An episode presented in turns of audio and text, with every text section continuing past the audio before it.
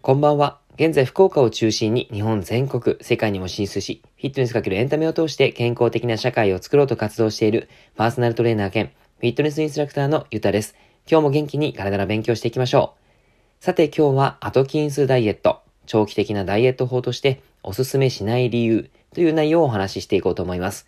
アトキンスダイエット、皆様聞いたことあるでしょうか？言葉は聞いたことないかもしれないんですけども、実はたくさんの人が試した経験があると思います。それは糖質制限ダイエットのことなんですね。おそらく経験したことがあって、リバウンドした経験があるという方も多くいると思います。これはですね、僕個人的にそう思っているんですけども、ずーっと続けられている人はほぼいないんじゃないかなっていうダイエット法です。この内容についていろいろとお話ししていきますが、多分聞き終わった頃はずっと続けなくてよかったっていうふうに思ってもらえるとも思いますので、ぜひ最後まで聞いていってください。それでは行きましょう。アトキンスダイエット、糖質制限ダイエットです。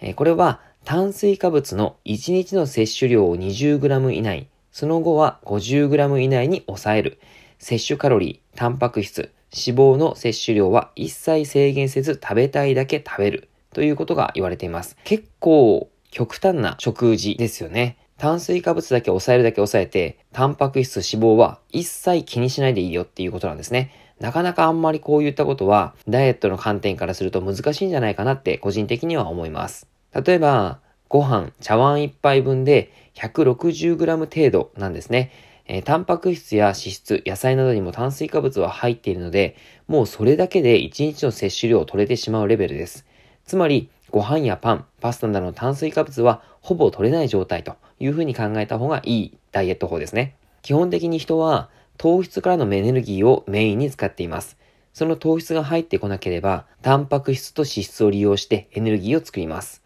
うまく脂質を使うようになると脂肪燃焼が促進されて一時的なダイエットとしてはとてもいいとは思います。実際に糖質制限で体重が下がって、血液検査の結果が改善したというデータもありますし、実感を持たれている人も多いんじゃないかなって思います。でも、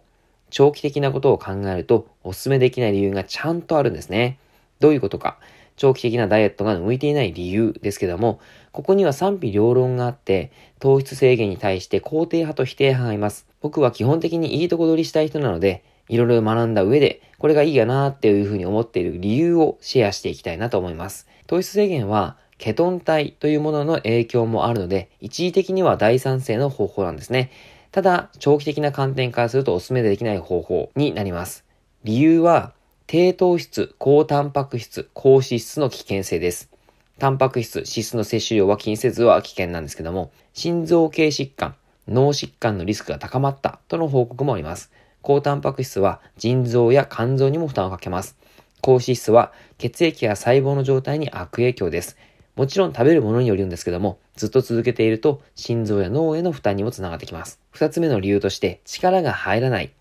スポーツをする人、通学、通勤する人には向かないです。人間は糖質からのエネルギーをメインにしています。ケトン体が脂肪をエネルギーにしても、人間のエネルギー供給機構の関係上、弱い出力での筋発揮しかできなくなってくるんですね。理由3、筋肉が成長できない。タンパク質もエネルギーに変えられるということです。体から糖質が枯渇していくと、先に使われるエネルギー源はタンパク質と言われています。そうなると、筋肉を分解してエネルギーを作り出すので筋肉は育ちません。理由4、食の幸福感。これは個人的な問題なんですけども、人生を楽しむ上で食の幸福感を味わいたい僕なんですね。なので糖質をずっと制限するのは悲しすぎます。共感してもらえるでしょうか僕自身試したことがあるからこそ言えるんですね。えー、減量をするときに糖質をすごく抜いたりとかしてたからこそわかることで、ただこれをやっぱりやらない方がとてもいいなっていう結論に達しています。